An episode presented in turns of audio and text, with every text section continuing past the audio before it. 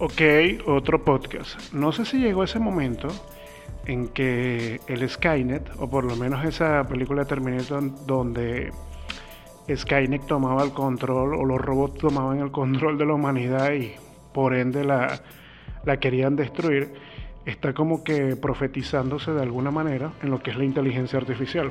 No digo que la inteligencia artificial nos vaya a destruir, sin embargo, con ella se está viendo que cada vez que se activa una inteligencia artificial, siempre ha provocado como ciertos problemas mm, a nivel de redes sociales y por supuesto de las diferentes decisiones que toma esa inteligencia artificial. Alguna vez, no me recuerdo claramente, Microsoft activó una inteligencia artificial que cada vez cobraba más vida. Cuando decimos que cobraba cada vez más vida, es que esa inteligencia artificial está aprendiendo tan rápido que ya está tomando decisiones a nivel de, informática, pues a nivel de su programación, que pueden verse afectados a los diferentes niveles a los que está ligada la red o la interacción de los humanos con respecto a la red.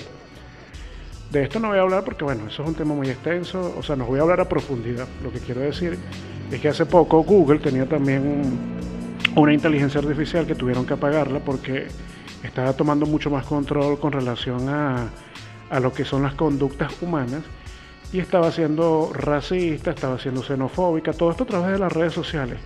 Y claro, si tomas una inteligencia artificial que es programada por humanos y ciertos comportamientos adquiridos tienen que ver cómo se comporta el humano, lógicamente esto iba a pasar o había un alto porcentaje de que pasara y se comportara tal cual como se puede llegar a comportar un ser humano. Un ser humano que no demuestra el 100% de los comportamientos de, de toda la población, ya eso sería generalizar.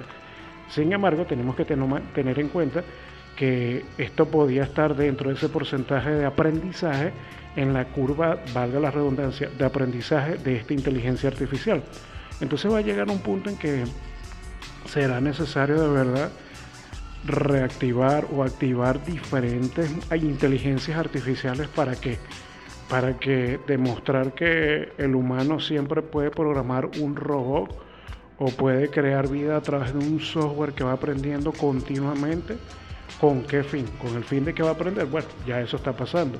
O con el fin de creer que en algún momento algún robot que están haciendo ya casi humanoides, como el caso de Boston Robotics y Texas Instruments, están haciendo unos robots que a lo mejor quieren implantarle una memoria que esté basada en inteligencia artificial y quién sabe qué pasa.